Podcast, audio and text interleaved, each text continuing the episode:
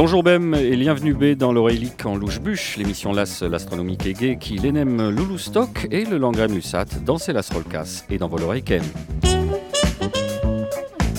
Et là vous vous dites, mon ouïe me joue des tours. Ou alors sont-ce les signes avant-coureurs d'un AVC ou les effets indésirables d'une écoute prolongée, des élucubrations de certains petits marquis médiatiques ou politiques, voire les trois à la fois? Que nenni, chères auditrices, dans notre ambition toujours aussi marquée de vous élever de vous éduquer, de vous tirer vers le beau, le vrai et l'utile, nous faisons un voyage dans le passé, mais pas passéiste, grâce à une tradition savoureuse et cryptique, le louchébem ou argot débouché. Il arrive en effet dans la vie d'un honnête commerçant, attention à l'oxymore, que l'on tombe sur un client orchidoclaste devant lequel on ne souhaite pas, pour des raisons évidentes, exprimer son exaspération, nonobstant une envie irrépressible. Les bouchers du 19e siècle, aux Halles de Paris, ont alors trouvé une solution maligne, inventé un langage bien à eux pour éviter de se faire comprendre du chaland. Vous en aurez une explication truculente et érudite à la fin de l'émission. Aujourd'hui, c'est un clin d'œil que nous leur faisons, Nicolas Rivière, notre rédacteur en chef, et moi-même, puisque nous recevons une équipe de choc, celle qui a repris une institution toulousaine des restaurants trônants au-dessus du marché Victor Hugo, la Maison Louchébem. Voici donc avec nous aujourd'hui Garance Bernard, Didier Andrieux et Bernard Bach. Merci à tous les trois d'avoir accepté notre invitation. Bonjour, merci à vous. Bizarrement, on n'entend pas Didier, mais ça c'est normal parce qu'on est obligé de se passer un micro. Oui, je fais exprès. je exprès. Et je sens la frustration, Didier. Alors, Nicolas, je le disais à l'instant, la maison Luchébem est une institution au cœur d'un marché qui est lui-même un véritable épicentre pour tout amateur de bonne chair à Toulouse.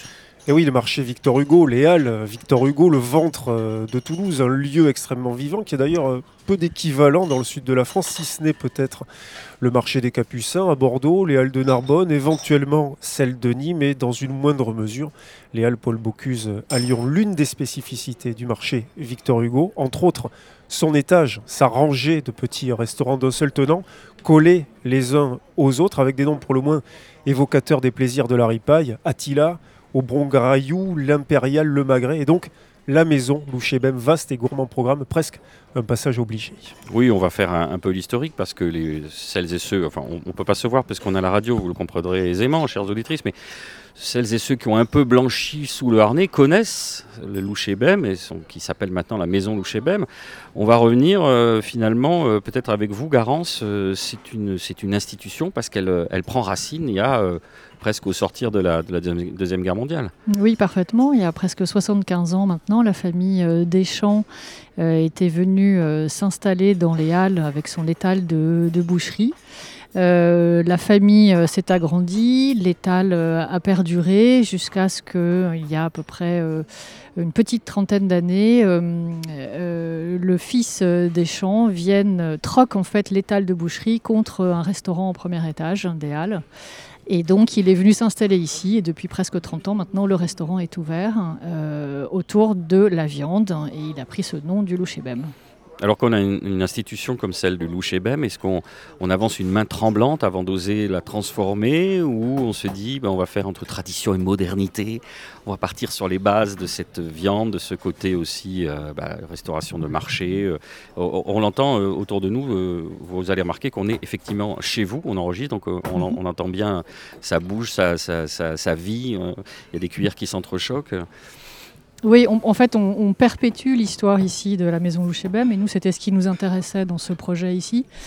Euh, puisque euh, aujourd'hui, euh, la, viande du Sud-Ouest était un sujet qu'on avait envie d'aborder et qu'on voulait travailler vraiment de manière très proche du terroir et à proximité des éleveurs et des chefs, etc. Donc, on a repris cette institution, évidemment avec une pression une certaine pression en tous les cas euh, sur les épaules. Mais on a souhaité très rapidement être accompagné par euh, Bernard Bach hein, sur la partie culinaire.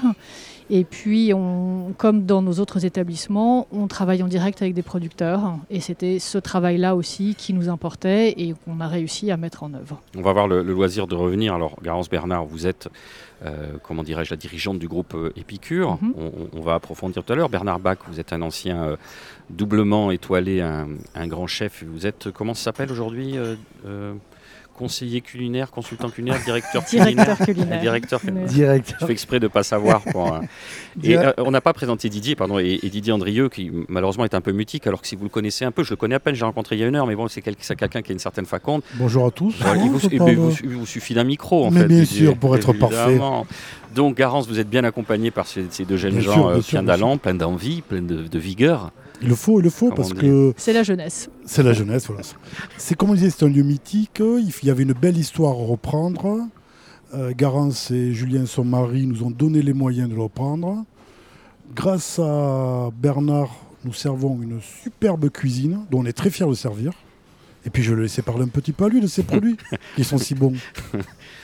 Bernard Bach qui, débute hein, euh, dans le milieu finalement. Tout à fait.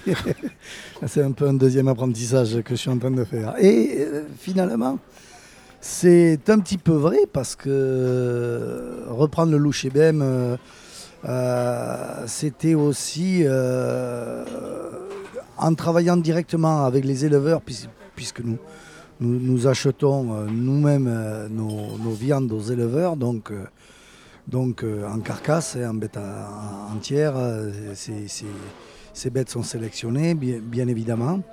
Et donc pour moi, c'était aussi un petit challenge de, quand même de, pouvoir traiter euh, toute la partie de la bête, même si parfois on peut en faire un petit peu des conserves qu'on est en train de mettre au point aussi. Mais travailler toute la bête entière, c'est quand même euh, à la fois compliqué et, très intéressant. Quoi. Quelque chose que vous ne faisiez pas forcément lorsque vous étiez dans un restaurant étoilé. Alors pour ne pas le nommer, le Puy Saint-Jacques à Pujaudran, dans le Gers, qui est un restaurant dont vous avez poussé les portes à la fin des années 90. À l'époque, c'était Jean-Pierre Retureau hein, qui, qui, officiait, qui officiait en cuisine. Et vous avez passé euh, ben, quasiment un quart de siècle hein, euh, euh, là-bas. Et on vous ne travaillez pas les bêtes entières avec cette philosophie-là. Un étoilé ne, ne, peut pas forcément s'adapter à ce type de travail. C'est très compliqué, quoi. C'est très compliqué. C'est vrai que dans le, dans le milieu de la gastronomie, on a tendance à sélectionner des pièces qui reviennent un petit, un petit peu toujours. Euh, c'est toujours un petit peu les mêmes pièces qui reviennent. Par exemple, si on travaille de l'agneau, c'est souvent la selle, le filet double, le carré euh, de côte première. Euh, si c'est dans le veau, c'est aussi le carré de veau parce que c'est des parties qui sont relativement nobles, ce qui n'empêche pas de faire du jarret, euh, de l'épaule, de, faire une épaule confite d'agneau.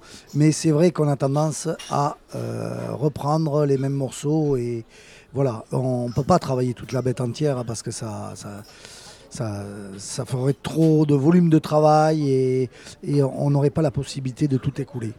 Voilà, donc là c'était vraiment un challenge un petit peu qu'on se, donne et c'est ce qui est aussi la partie intéressante euh, du BM, euh, de pouvoir un petit peu euh, travailler aussi bien de la joue que du pied. Que du, voilà. Et voilà, tout y passe les rognons, hein, on, détaillera la, carte, la carte tout à l'heure.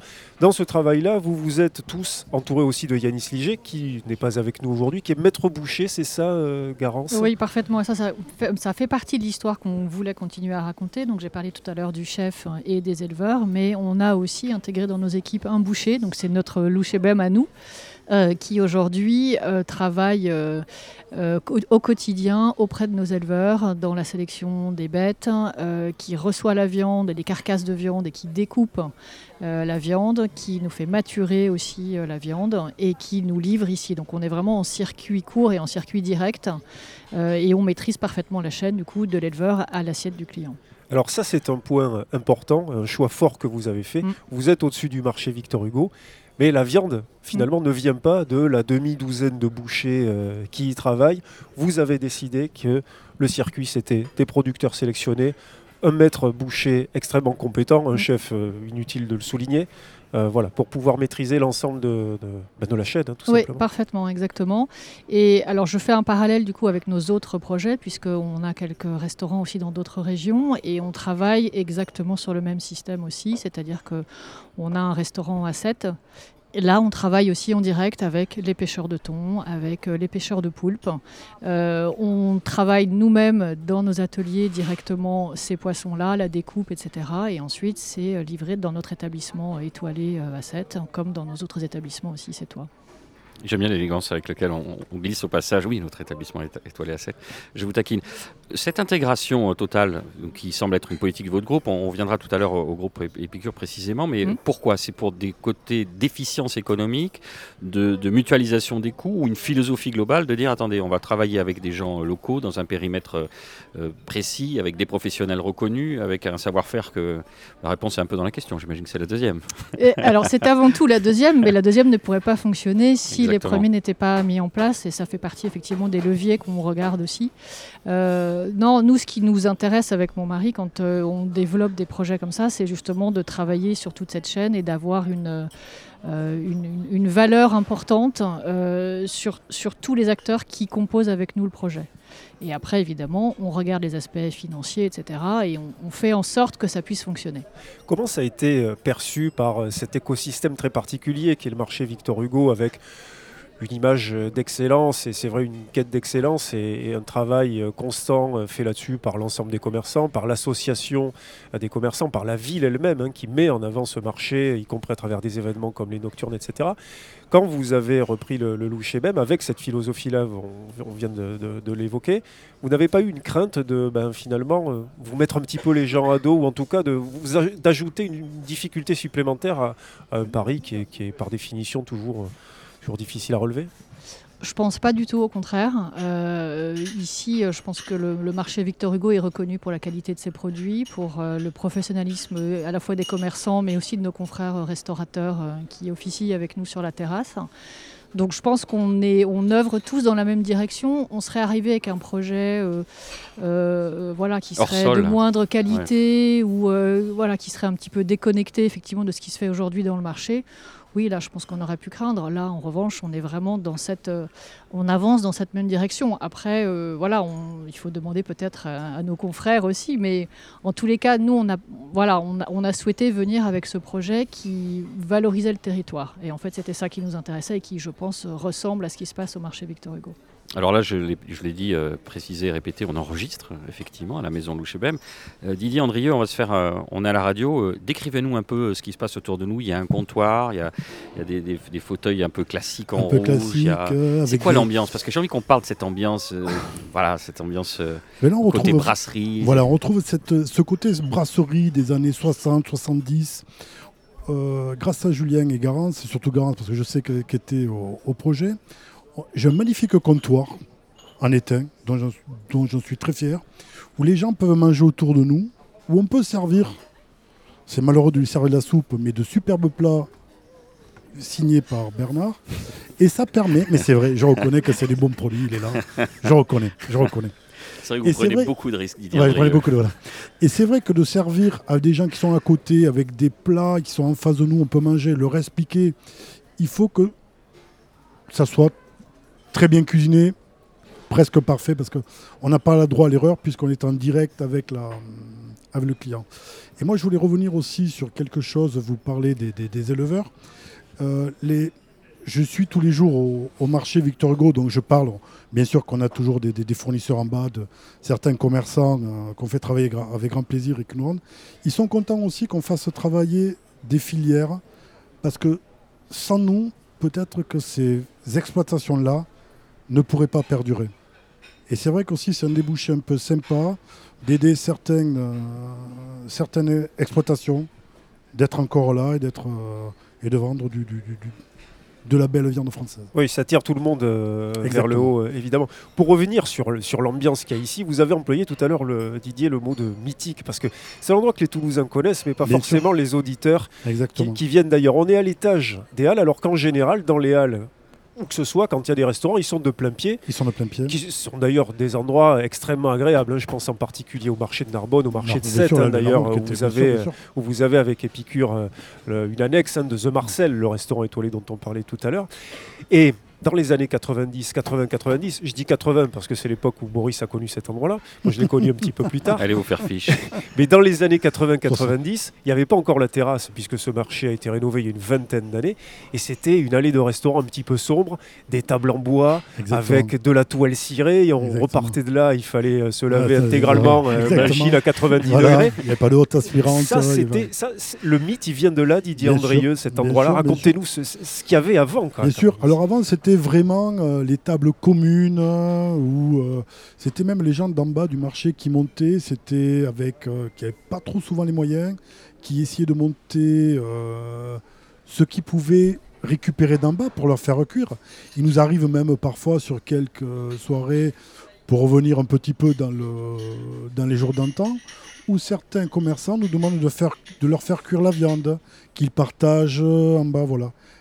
Parce que c'est un peu mythique, un peu, comment dirais-je, on, on monte dans les restaurants de Victor Hugo. C'est, on y va plus ou moins exprès, en espérant qu'il y ait de la place, en espérant qu'il y ait du monde, en espérant d'être assis à côté de C'est un, quelqu'un. un long couloir. D'abord en espérant avoir le restaurant qu'on a choisi. On commence, dit bon, allez, celui-là, je sais qu'il y a des. Allez, on Voilà. continue, puis ça se raréfie où il y a la queue. Ben, je vais revenir un petit peu en Vers en arrière. arrière, voilà, voilà. On Oui, espère à sa que- place. Et puis c'est vrai, quand je disais tout à l'heure euh, côte à côte, c'est vous êtes à la table euh, du Louche Bem, vous, vous, vous êtes accoudé à la banquette, hein, vous touchez Voilà. du coude le, le client qui est derrière au, Tout Magret ou à l'Impérial chez, ou chez Attila. Il y a encore des gens qui viennent euh, avec un morceau de viande acheté en bas et qui demandent de le cuire avec. euh, Certains commerçants d'en bas, c'est pour per- perpétuer une petite tradition qui est faite, et on le fait avec grand plaisir quand ils ont des, euh, des ouvertures exceptionnelles ou des jours de Noël, tout ça. Et il y a une, une- qu'on- bien sûr qu'on y contribue et bien sûr qu'on le fait avec plaisir. Garance, vous aviez connu vous aussi le marché, enfin cette, cette allée des restaurants du marché dans les années 90 lorsque c'était quand même le rendez-vous, le week-end en particulier, rendez-vous avec cette atmosphère euh, très particulière. Et vous aussi, quel souvenir vous gardez de, tout ça? Alors moi je, moi je suis une Toulousaine d'adoption, donc j'ai surtout connu euh, le Louchébem dans les années 2000, euh, où là effectivement on venait euh, le week-end et c'était des grandes tablées, on était accoudés, il y avait toujours beaucoup beaucoup beaucoup d'ambiance. Euh, et mon mari qui est toulousain, pour le coup, lui il y a un peu plus de 30 ans, venait faire ses repas euh, de classe ici, donc euh, il était... euh, sans alcool évidemment. Évidemment. Qui a À l'époque, euh, il connaissait bien, il connaissait bien l'étage. Voilà. Allez, je vous propose qu'on se fasse une, euh, une petite pause, quelques notes de musique, le temps de cette. euh, je sais pas, cet enchaînement à caractère mélodieux, je sais pas comment le dire, Nicolas Hmm? On n'a qu'à dire ça.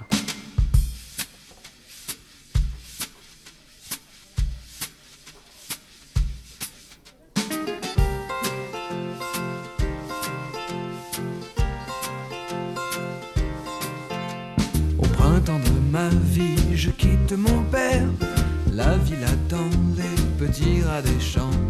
Une jolie fermière me dit où vas-tu? Monte derrière avec les laitues, les pieds dans le ciel,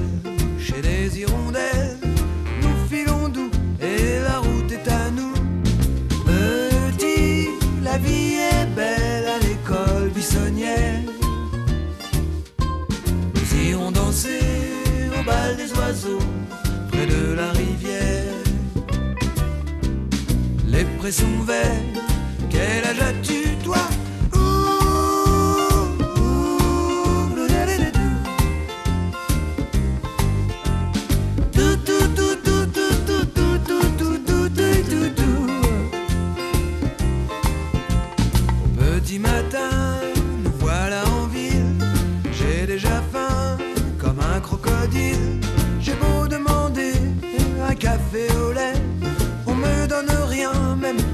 beso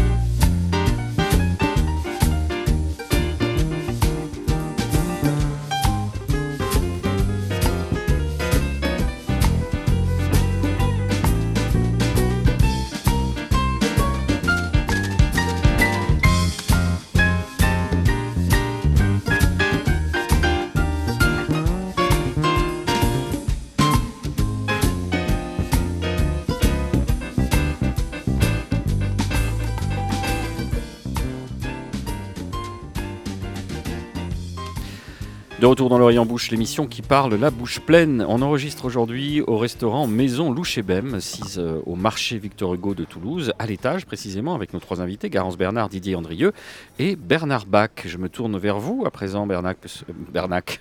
C'est bon ça Je me tourne vers vous à présent, Bernard, pardonnez-moi. Moi j'aime bien, moi j'aime bien. On va l'appeler- vous l'appellerez Bernac. diminutif. hein, euh, voilà, Appelez-moi Nanar. ouais. ce sera plus simple.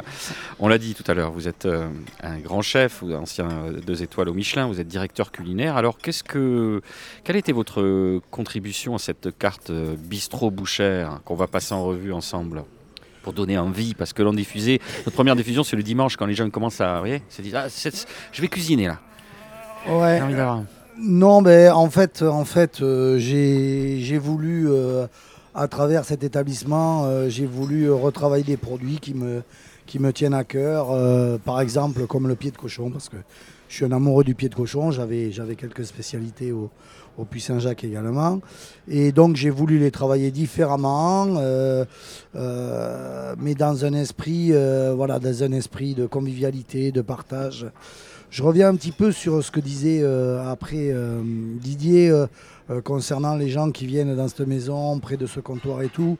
Ce midi, euh, j'ai eu un ancien client qui est venu tout seul manger et je veux dire euh, qui a partagé un moment entre, euh, entre Didier, entre, entre la personne d'à côté. Voilà. On arrive tout seul et puis finalement c'est un lien social aussi parce que voilà, il y a du contact, il y a du contact et ça c'est super important, ce plaisir, ce partage, cet échange. C'est ça que j'aime dans, dans- la maison Louchibem. C'est euh, voilà, c'est ce plaisir qu'on a et voilà, on va, bien manger, on va se régaler et voilà, voilà. Je voulais revenir là-dessus parce que pour moi c'est très important parce que euh, tout ça, ça va ensemble, quoi. hein. Tout ça, ça va ensemble. Et le pied de cochon, alors le pied de cochon, il est à la fois, on peut le retrouver en entrée, puis si on n'en a pas eu suffisamment en entrée, on peut le prendre en plat, et il est à rouséguer, ça c'est un terme Ah que j'aime beaucoup. Et alors, racontez-nous Bernard Bach, c'est Ouais. quoi un pied de porc à rouséguer Ouais, rosiguer, euh, je sais pas si c'est pas un mot que j'ai inventé finalement, mais bon. Euh, en fait, rosiguer parce que bon, euh, l'esprit c'était euh, peut-être de, de mettre la serviette euh, autour du cou et puis de, de finir de le manger avec les doigts parce que autant d'habitude je le désossais entièrement, autant là je voulais garder les os parce que évidemment ça a du goût. On suce les os et euh, il y a ce côté gélatineux qui est sympa. Après, faut- faut On le nettoie à fond, quoi. voilà, on le nettoie à fond, on met l'os dans la bouche, hop, on le ressort. Ah, je trouve que. C'est dommage qu'on n'ait pas une caméra, on vous voit faire parce qu'on Euh. on entend votre micro qui s'éloigne parce qu'avec votre main vous montrez là comment on est déjà en train de. de- de- C'est succulent. Pas forcément quelque chose qu'on cuisine chez soi, mais qu'on peut donc venir manger ici. Comment vous les, comment vous les préparez en entrée puis en plat? Bah, en plat, en fait, euh, en fait, si vous voulez, euh, on fait, on fait une cuisson, euh, une cuisson braisée, basse température, on va, on va dire. Bon, là, j'ai essayé d'amener aussi des techniques de cuisson nouvelles euh, pour, euh, pour travailler euh, dans ce lieu, puisque entre des techniques de cuisson, euh, euh, par exemple sous vide, ou euh, euh, on a également un vario cooking où on fait du braisé très, longuement. Et on a également euh, ce four à braise où là on va retrouver ce petit goût grillé, fumé, euh, étouffé. vraiment, ça c'est une petite merveille. Et voilà, je, pen- je pensais que pour, travailler les viandes, que ce soit aussi bien de la côte de bœuf que- qu'un petit carré d'agneau, que, du rognon de veau qu'on fait également. Euh, voilà, c'était important d'amener ce, ce, ce, ce grand plus. Je dis pas ce petit plus, je dis ce grand plus qui va, qui va, qui va, qui va, qui va finaliser ce plat. On va venir sur le reste de la carte, mais je voudrais quand même vous, vous rouséguer à fond sur le pied de cochon. à l'entrée, il est servi comment Et en plat, vous, la, vous, voulez, vous le Bon, en, en- en entrée, en entrée, on le, on, on le sert tiède sur une salade euh, avec euh, voilà. Et puis en plat, on le, en fait, si vous voulez, on fait donc cette cuisson basse température. On va le passer au four à braise. On va après le moutarder, mettre une petite chapelure panko, qui est une chapelure euh, un petit peu plus grosse pour retrouver ce côté euh, un petit peu croustillant. On va l'arroser avec un petit peu de beurre clarifié pour faire croustiller cette brioche. Et, euh, et après, on va le repasser dans le four à braise. Donc, euh, Et une petite grébiche pour, euh, pour accompagner voilà, tout alors, ça. alors, on a une bernaise qu'on Voilà. fait un petit peu remodernisée au, au siphon. Elle est très euh, légère, voilà, elle est très qu'on agréable. peut manger avec. Ouais. Voilà, ça c'est bien. Et puis, euh, et puis après, euh, ça nécessite plus de, plus de grand chose. Ensuite, le reste de la carte, parce qu'évidemment, euh, du bœuf, hein, de l'agneau. voilà. Voilà, euh, du bœuf bien sûr. Alors euh, les côtes de bœuf euh, maturées euh, à différents euh, stades.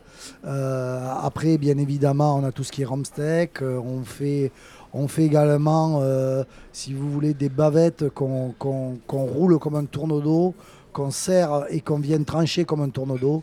Ça, c'est très très intéressant parce que c'est des choses qui se font pas trop. De l'abdomen de bœuf aussi que, nous prépare le, Yanis, notre boucher, qui les, roule également et qui les presse. Alors ça, c'est très intéressant, une mâche complètement euh, différente. Je pense que les gens ne connaissent pas trop ça. Et euh, voilà, en fonction de la bête, après, euh, bon, ben, évidemment, on reçoit environ une bête, par semaine. Donc, il arrive un moment où parfois il nous reste davantage de bavettes que, de, que. Mais voilà, ça fait partie, du, ça fait partie aussi de, de- de- du jeu. Quoi. Alors cette carte où l'on trouve aussi donc l'épaule d'agneau de l'Ariège confite, le tagine de joue de porc braisé euh, aux épices douces, la, la souris d'agneau de, de l'Ariège. Elle est appelée à, à changer cette carte ou c'est vraiment la base autour de laquelle Oui, vous, ben, vous écoutez, construisez c'est- une carte qui va évoluer en fonction euh, de la saison aussi. Euh, là, on a, là, on était il n'y a pas longtemps sur un pot-au-feu avec euh, des ravioles de pot-au-feu, un os à la moelle, euh, voilà, euh, qu'on a transformé après en terrine de pot-au-feu. Euh, là, on est sur une saison où on a envie de manger ça, mais par la suite, ben, on, va, on va le retravailler différemment. Euh, pour pouvoir coller euh, toute l'année avec quoi. C'est vous qui avez euh, intégralement élaboré cette carte. Ça s'est fait comment? Vous avez travaillé de concert avec, avec Garance, avec Didier. Est-ce que ça a été une réflexion qui a été longue à accoucher? Est-ce que vous êtes arrivé en disant c'est moi qui décide de tout? Voilà, comment non, ça, non, comment ça s'est passé? j'aime, alors, j'aime pas décider de tout comme ça. Parce que d'abord, c'est un travail d'équipe, que ce soit aussi bien avec le chef qu'avec les cuisiniers, qu'avec Didier euh, et Bérangère euh, également, où euh, vraiment tout le monde a son mot à dire. Julien Bernard, Garance, je pense que tout le monde a son mot à dire et c'est comme ça qu'on fait évoluer les choses. Alors on peut ne pas être d'accord tous sur la façon dont c'est fait, mais en attendant, moi, c'est comme ça que j'ai toujours procédé et, et j'ai envie de continuer dans cet esprit-là. Qu'est-ce que vous avez apporté ici, dans un restaurant de marché, avec son joli comptoir en étain qui est, qui est juste à côté de nous, de ce que vous avez retenu de euh, 30 ou 40 ans d'expérience dans des très très grandes maisons et des- dans la vôtre pour, pour commencer? Ouais, comme je vous disais après, c'est des techniques de cuisson euh, qui favorisent la justesse des cuissons. Ça, c'est important. quoi. C'est important quand on fait une échine de porc, euh, de porc gascon, euh, qu'on travaille avec la ferme de Bidache euh, dans le Gers, parce que ce sont des gens que je connais depuis longtemps et avec qui je travaille depuis longtemps. J'ai voulu amener des, des cuissons bien maîtrisées. quoi. C'était important pour, de, quand on travaille dans les chines, dans du carré. Bon, c'est- c'est c'est des bêtes assez exceptionnelles, assez grasses quand même. Donc euh, il y a un équilibre à trouver. Et l'équilibre, c'est surtout la justesse des cuissons. Ça, c'est très important. Donc, euh, c'est vraiment le, premier point sur lequel je me suis attaché. Et après, bien évidemment, faire des jus respectifs. Quand on fait un jus de cochon, on, les, on fait avec, avec le plat des côtes de cochon, on fait un jus avec ça pour retrouver le goût du cochon. Quand on fait un jus d'agneau, que ce soit de l'épaule confite, que ce soit, euh, que ce soit le carré, que ce soit euh, euh, le gigot, je fais un jus d'agneau avec, par exemple, le- la poitrine d'agneau. Voilà, ça c'est très important et c'est finalement c'est la base de ma cuisine que j'avais au Puy Saint-Jacques ou ici que je travaille différemment. On n'a pas on n'a pas autant de temps pour fignoler des choses, mais mais euh, le le- le- le- l'essentiel est là et ça c'est important. Allez, là où il y a de la tendreté, la tendresse n'est jamais loin, comme en témoigne en chanson L'ami Bourville.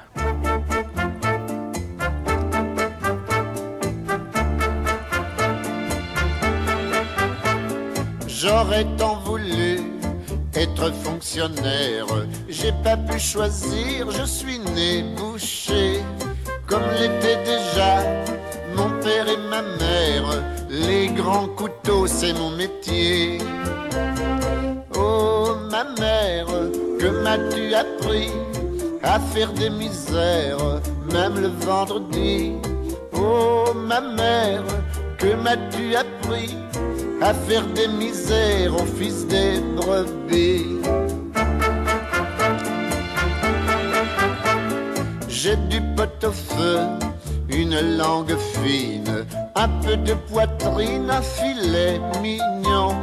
J'ai ma femme aussi, mais elle me chagrine avec ses clins d'œil aux garçons. Oh ma mère, que m'as-tu appris sur terre à me faire toujours du souci? Oh ma mère, que m'as-tu appris à tout laisser faire dans ma boucherie? Un jour, si j'osais, pour punir ma femme, j'irais dans le cœur de ce polisson. De garçon boucher, enfoncer ma lame, de haut en bas jusqu'au rognon. Ma mère, que m'as-tu appris à faire des colères le jour et la nuit? Oh ma mère, que m'as-tu appris à être sanguinaire avec les amis? Oh ma mère, y a ma femme qui rit car je n'ose pas me servir de mon outil.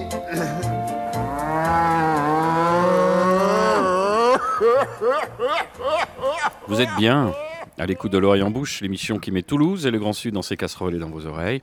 En compagnie aujourd'hui de nos trois invités, Garance Bernard, Didier Andrieux et Bernard Bach, pour parler du restaurant Maison Louchébem. Alors, je l'ai dit en début d'émission, si vous avez été attentifs, chères auditrices, qu'on allait euh, parler et s'intéresser à présent avec vous, Garance, au groupe que vous avez monté avec votre mari Julien, le groupe Épicure. Racontez-nous un petit peu, parce que vous, êtes, vous avez des, parcours l'un et l'autre euh, plutôt de consulting, plutôt de, je sais pas, d'école de commerce, des choses comme ça. Et comment est-ce qu'on bascule? Bon, c'est pas anodin de s'appeler Épicure, évidemment. Mais euh, voilà, de ces, de ces jobs traditionnels de, de cadre très très sup vers ah, bah, finalement le, le- bon vivre, le, manger, la restauration. Racontez-nous un petit peu la genèse. Alors, euh, on- abordait déjà tous ces sujets auprès de nos clients euh, dans le métier du conseil. Euh, et c'est vrai qu'un jour, euh, on a eu envie de franchir le cap et de passer de l'autre côté euh, euh, du, dans- dans ce, dans ce milieu-là. Et mm, on a eu en fait une opportunité assez simple qui a déclenché euh, euh, ce, passage à l'acte en fait euh, en 2017 euh, à 7 On avait notre restaurant préféré chez qui on allait tout le temps dîner à chaque fois qu'on arrivait à 7. Et les propriétaires avaient monté ce restaurant il y a un peu plus d'une trentaine d'années. C'était une ancienne brasserie, tous les artistes étaient reçus, l'ancien propriétaire était galeriste, c'était sa femme qui tenait la cuisine et le restaurant. Et on, s'y sentait toujours très bien. Et puis à chaque fois qu'on ressortait du restaurant, il disait Ah, mais j'ai personne pour reprendre mon restaurant, etc. Puis avec mon mari, on avait toujours un petit coup dans le nez. Et puis on se disait Bah, on va le reprendre ce truc, on va le reprendre ce truc. Et puis on arrivait chez nous le lendemain matin, on se disait Non, mais non, c'est pas possible. On bosse trop déjà, c'est pas possible, c'est pas possible. Et puis un jour, bah, je pense qu'on avait peut-être un peu moins bu. Puis en fait, on s'est dit Si, c'est une très très bonne idée, on va le reprendre. Et Vous en fait, déjà vu le compte de résultats ou- non, mais justement, dans notre métier de conseil, euh, on accompagne depuis, on accompagnait depuis une dizaine d'années un certain nombre de nos clients justement sur l'ouverture de, de restaurants, d'hôtels, de, de travail avec des chefs étoilés, etc. Donc, on avait déjà une certaine approche euh, économique de ce sujet-là. Les métriques, vous les connaissez, les connaissiez Exactement. Et c'est vrai que quand on a repris cette, euh, cette brasserie, euh, tout de suite, notre projet, il a été très clair. hein. C'était de faire venir un chef étoilé euh, et de développer d'autres adresses autour d'une table qu'on souhaitait gastronomique étoilée Michelin.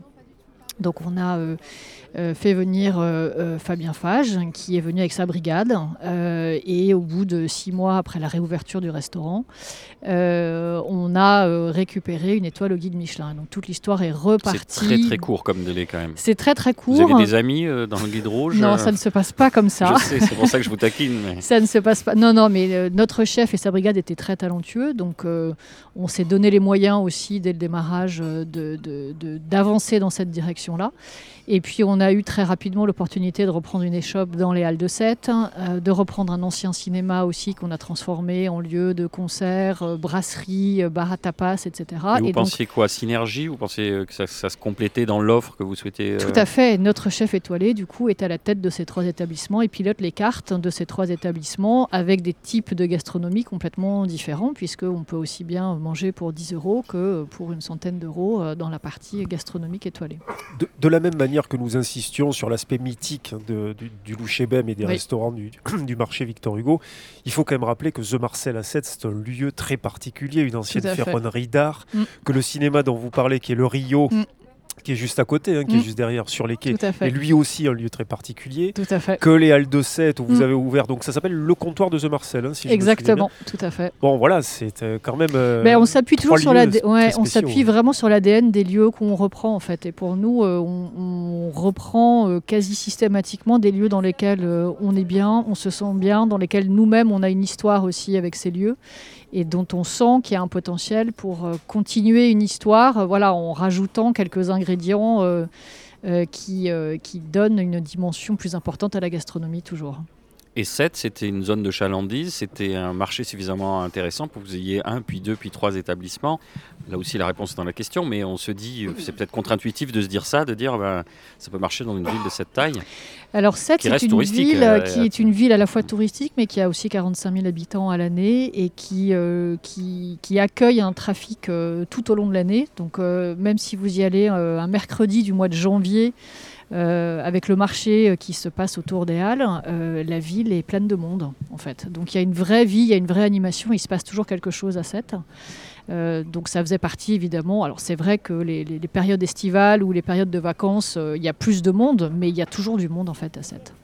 Si l'on regarde la, la carte de l'implantation hein, Mhm. du, groupe, du groupe Épicure en France, vous êtes présent à Dijon, Oui. à Rouen, à Oui. Lyon. Ça, c'est la vallée bénie de la gastronomie euh, Tout à française. Mm, Vous êtes descendu un petit peu dans le sud, mais pas du côté de la côte d'Azur. hein. Vous êtes Non. descendu à Montpellier à 7. Tout à fait. Avec Toulouse, vous mettez un pied dans une région, le sud-ouest, qui est Mm. évidemment connue pour son patrimoine culinaire et gastronomique, mais qui est finalement pas une destination pour les gastronomes euh, venus d'ailleurs, pas trop en tout cas. Est-ce que c'est aussi euh, un pari que vous avez fait Euh, Est-ce que vous vous êtes dit, nous on va aller à l'assaut de ce territoire-là, parce que ben, la grande gastronomie, en gros, elle va déjà pas énormément sur la façade atlantique, hein, on l'a vu avec la perte de la troisième étoile du restaurant de Christopher euh, Coutenceau, mais en règle générale, quand elle descend, elle a tendance à s'arrêter à Bordeaux. C'était un pari, ça, de venir jusqu'ici, jusque dans ce sud-ouest qui a euh, les souliers encore euh, dans la glaise?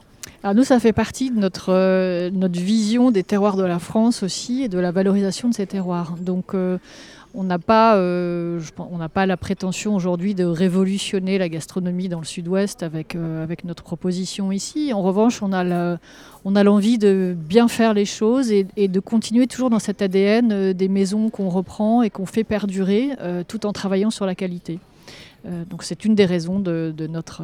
Après, l'avantage de l'Occitanie, c'est le sourcing, quand même, comme il y a énormément euh, de, de produits sous signe de qualité. euh, Bah, C'est C'est-à-dire que la viande à Toulouse, euh, c'est une évidence. Donc, en plus, avec un chef comme Bernard, qui connaît parfaitement cette, cette région, pour nous, c'était une évidence. Mais comme à Sète, la ville du thon et du poulpe, hein, voilà, on travaille beaucoup ces produits-là aussi. Donc, à chaque fois, on s'appuie sur les forces territoriales. Bernard, vous n'avez pas du tout tiqué euh, quand euh, Nicolas Rivière a parlé de, des pieds dans la glaise.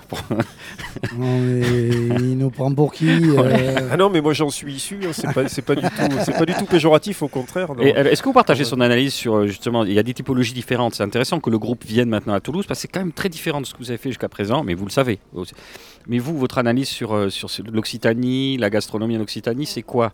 C'est euh, qu'on voit justement euh, la, la perte de l'étoile pour Michel Saran, que ça se raréfie. On, on est, je l'ai dit, on a encore des, des produits de.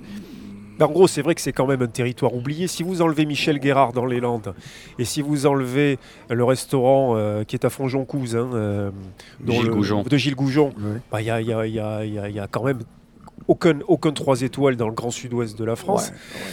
Euh, ouais, Est-ce que c'est un territoire oublié Bernard alors, alors, alors, je dirais que. On aime bien le chauffer là. Euh, c'est, euh, vous savez, la, la gastronomie, la bonne gastronomie, ça se rallie pas toujours euh, aux, aux étoiles.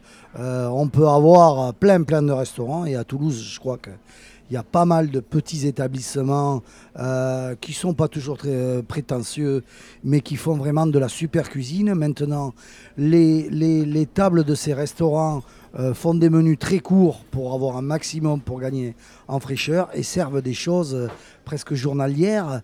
Et franchement, c'est top. On, peut arriver à manger à Toulouse dans, des, dans plein d'endroits euh, à, des prix, cohérents et, et très qualitatifs. Donc, il y a quand même aussi pas mal d'étoilés à Toulouse. Bon, ben, ça bouge aussi en. On sait que parfois ça bouge, mais euh, non, je pense que quand même Toulouse, l'Occitanie, tout ça, euh, je crois que non, non, il y a, y a- y a- il y a quand même un pôle euh, Oui. euh, gastronome. C'est pas Lyon peut-être, mais bon. Attention, Mais de fait- Nicolas, vous- il, il vous a pris à la gorge, il va pas lâcher. Non, mais, mais de fait, est-ce qu'on pourrait considérer que le sud-ouest est une terre de cuisine plus qu'une terre de gastronomie? Et quand je dis cuisine, là encore, c'est un, un terme plus valorisant dans le. dans ça le- reste oui, noble, oui, ouais. cuisine, ça me plaît beaucoup. Oui, oui. De, de dire que c'est un, voilà, c'est un terroir où. euh, voilà, il y a- il y a- c'est un terroir de cuisine où. euh, non, ça cuisine, ça cuisine. Dans le sud-ouest, ça cuisine. Et euh, il faut garder cette identité. La cuisine, le problème, c'est que ça prend, ça prend toujours beaucoup de temps. Alors, la cuisine des amateurs, euh, faire des daubes, faire des choses comme ça, euh, c'est long, quoi. C'est long à faire. Donc, il faut, faut avoir envie. Faut avoir envie. Mais je pense qu'on est dans une région où vraiment, quand même, les grands-mères, les, tout ça, bon, vraiment, ça, ça cuisinait dans le monde agricole qui nous entoure et tout, cuisine, ça cuisine bien. Il y a encore de la transmission. Allez, dernière respiration musicale de notre émission. On se retrouve dans quelques instants pour notre quartier libre.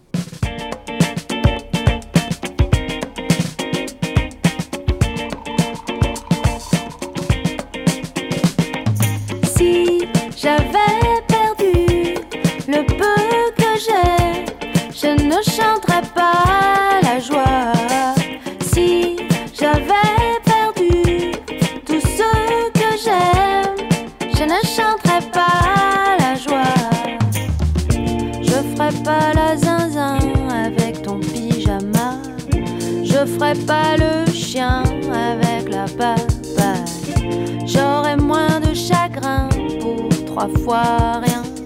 Pour trois fois rien, c'est tout ou rien. Si j'avais perdu le peu que j'ai, je ne chanterais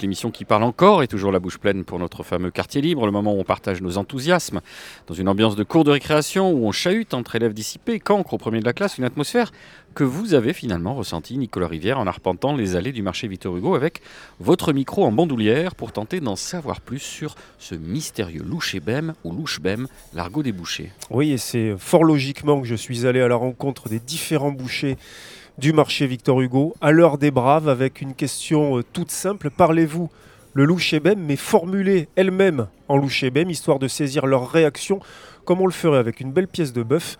Écoutez. Si je vous dis l'arlépem vous louchébem, qu'est-ce que vous me répondez? Ah, oh, alors là, aucune idée, parce que le louchébem, c'est euh, une- un dialecte qui avait été inventé par les bouchers de Paris dans les années 60, et moi je vous avoue que ça, je ne l'ai pas appris. Donc alors là, je ne vais pas pouvoir vous, vous répondre. Je vous réponds que euh, ça fait que 5 ans que je suis bouché que je parle pas encore le louchébem. Alors les peines louchiben, euh, je sais pas. C'est à l'époque on appelait ça le louchiben euh, en patois père. Hein. C'est du patois mais après euh, je sais pas. Boucher-bem, c'est euh, le langage de boucher, ça. Euh, bon, après, je le connais pas, je sais pas le parler du tout, mais euh, je pense que c'est comme euh, n'importe quelle euh, une sorte de patois en fait, hein, entre, euh, entre ben, du coup à l'époque les gens du même métier, je sais que ça se faisait beaucoup. Je sais qu'ils mélangent en fait, les, ou ils échangent les syllabes, je ne sais pas trop comment ça se passe. On m'avait plus ou moins expliqué, mais alors là, je... Qui vous l'avait expliqué d'ailleurs? C'était un ancien, un ancien boucher d'ici, qui avait fait son apprentissage à Paris, lui, dans les années 60. Donc vous, vous connaissez aucun terme de louchébem Non, malheureusement non. Je sais que le louchébem, ça veut dire le boucher, il me l'a dit, mais alors après, c'est tout ce que je peux vous dire. Est-ce qu'éventuellement vous avez une idée de ce à quoi ça pouvait servir? Alors ça oui, par contre, ça oui, il me l'a bien expliqué. En fait, c'était pour parler entre eux, parler de noms de morceaux, plus ou moins des fois un peu inventés, et mais c'était surtout pour se moquer des gens qu'ils avaient en face. C'était un petit peu la façon de rigoler des, des gens sans qu'ils le comprennent. L'autre jour, un client un peu particulier est venu vous voir. Voilà, tout à fait. Alors il est venu, donc son grand-père euh, était boucher donc à Paris, et lui par contre avait appris vraiment tous les termes, les mots. Donc il m'a répété trois ou quatre mots, de noms de morceaux de, de viande même carrément.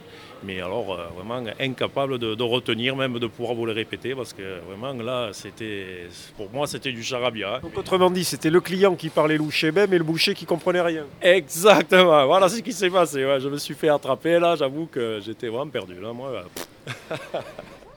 Un terreau surprise dont les résultats sont donc assez amusants, d'autant que vous avez entendu là trois générations différentes de bouchers. Richard qui est à Victor Hugo depuis 48 ans, Thierry qui est installé depuis 1993, et puis Alexis et Martin, la jeune classe, la relève, qui travaillent tous les deux à la boucherie Marty, honorable maison toulousaine s'il en est.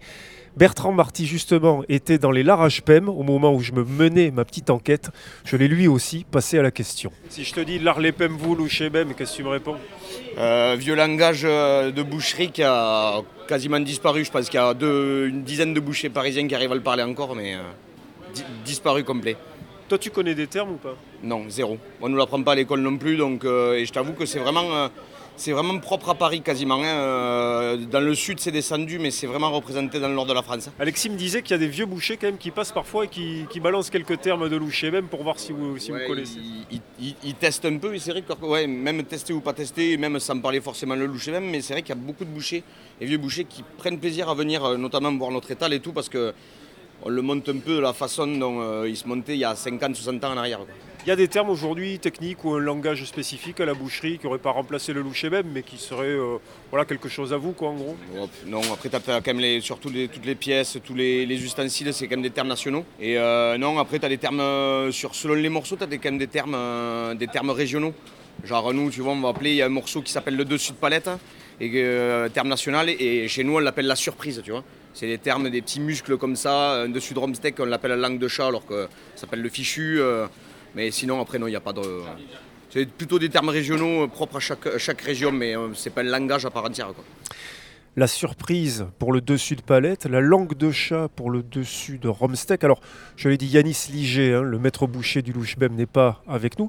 Mais est-ce que, Bernard Bach, vous avez une petite idée de l'origine de ces termes-là? Je vois que vous me faites nom de la tête, ça c'est pas... Euh, Et j'ai eu peur.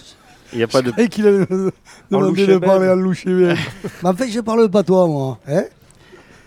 Euh, non, honnêtement, euh, ça c'est vraiment. euh, c'est- Il y a, y a peut-être Yanis, lui, est beaucoup plus euh, technique dans ses détails parce que c'est Bon. son métier. Mo- Moi, c'est vrai que euh, il y a encore des morceaux comme l'araignée, des choses comme ça qu'on a l'habitude encore de travailler. Mais après, euh, c'est vrai que sur ces détails un peu très spécifiques euh, à la boucherie, euh, non, là, je, je- je me sens dans l'incapacité de te répondre. Non, mais Allez, c'était je- c'était plus une blague. Hein. Je Ouais, vais, ouais, je vais mais- vous affranchir la surprise parce que c'est un morceau rare, tendre et juteux qui se trouve en fait dans la palette, qui est cette partie allant du bloc de l'épaule jusqu'au collier de l'animal et qui est surtout adapté donc à des cuissons longues, à des braisages, hein, comme on- Ouais. on, l'a évoqué euh, tout à l'heure. Et donc ce morceau très tendre est une surprise au milieu de morceaux plus durs à cuire ou en tout cas longs à cuire. Et puis la langue de chat, le dessus du romsteak qui se situe lui au niveau de la croupe, est appelé euh, ainsi en raison de sa forme allongée et conique tout simplement, d'où aussi le nom de fichu. On poursuit notre exploration linguistique et notre découverte du louchébem. On passe de la cour de récréation à la leçon de tableau noir avec une archive de la télévision française et c'est l'écrivain Alphonse Qui joue le rôle d'instituteur. Alors, le louchébem se fabrique de la façon suivante. Le, le mot louchébem veut dire boucher. Vous prenez le mot boucher. Vous retirez toujours d'un mot la première lettre si cette lettre est une consonne. Et cette consonne, vous allez la placer à la fin du mot. Alors, dans boucher, vous retirerez le, R.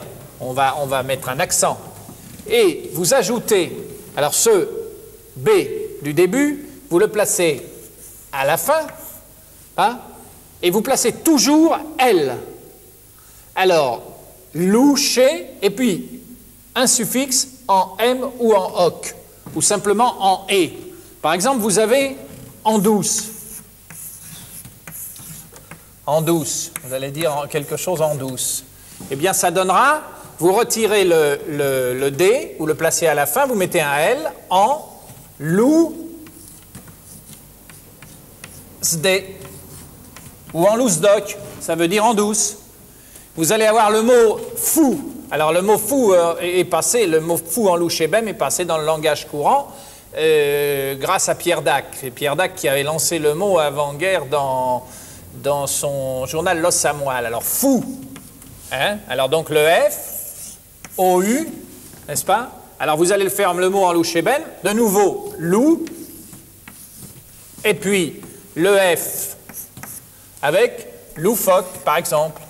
Voilà, et si vous voulez approfondir votre maîtrise du louchébem, je vous conseille le drôlatique petit ouvrage de David Alliot, L'Arlepem vous louchébem, aux éditions euh, Auré, avec des illustrations de Cabu, et puis surtout tout un glossaire des termes argotiques liées au métier de la boucherie. Et enfin, un tuyau, cher Nicolas, les amateurs ou les amatrices de Louchébem pourront tester leur capacité linguistique en se rendant à la très célèbre boucherie nivernaise, 6,99 Faubourg Saint-Honoré, c'est assez chic dans le 8e, à Paris. Dans cette boucherie, à deux pas de l'Élysée, le maître des lieux, M. Bernard Bissonnet, s'il y a encore, fils, petit-fils, arrière-petit-fils, père et neveu de boucher, se targue d'avoir appris le louchébem avant le français, deux langues qu'il manie avec la même dextérité et qu'il s'emploie à défendre.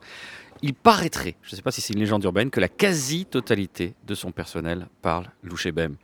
L'oreille euh, en bouche, c'est fini pour aujourd'hui Hélas. Tristesse. Merci à nos invités, merci d'avoir Merci. répondu présent Merci. à cette invitation.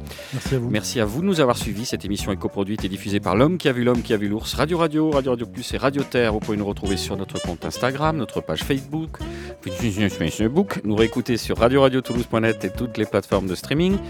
Je vous rappelle enfin ce bon mot de Philippe Geluc. La principale différence entre le boucher et le banquier, c'est qu'il y en a un des deux qui ne dira jamais il y en a un peu plus. Je vous le mets. On se retrouve dans 15 jours et d'ici là, portez-vous mieux.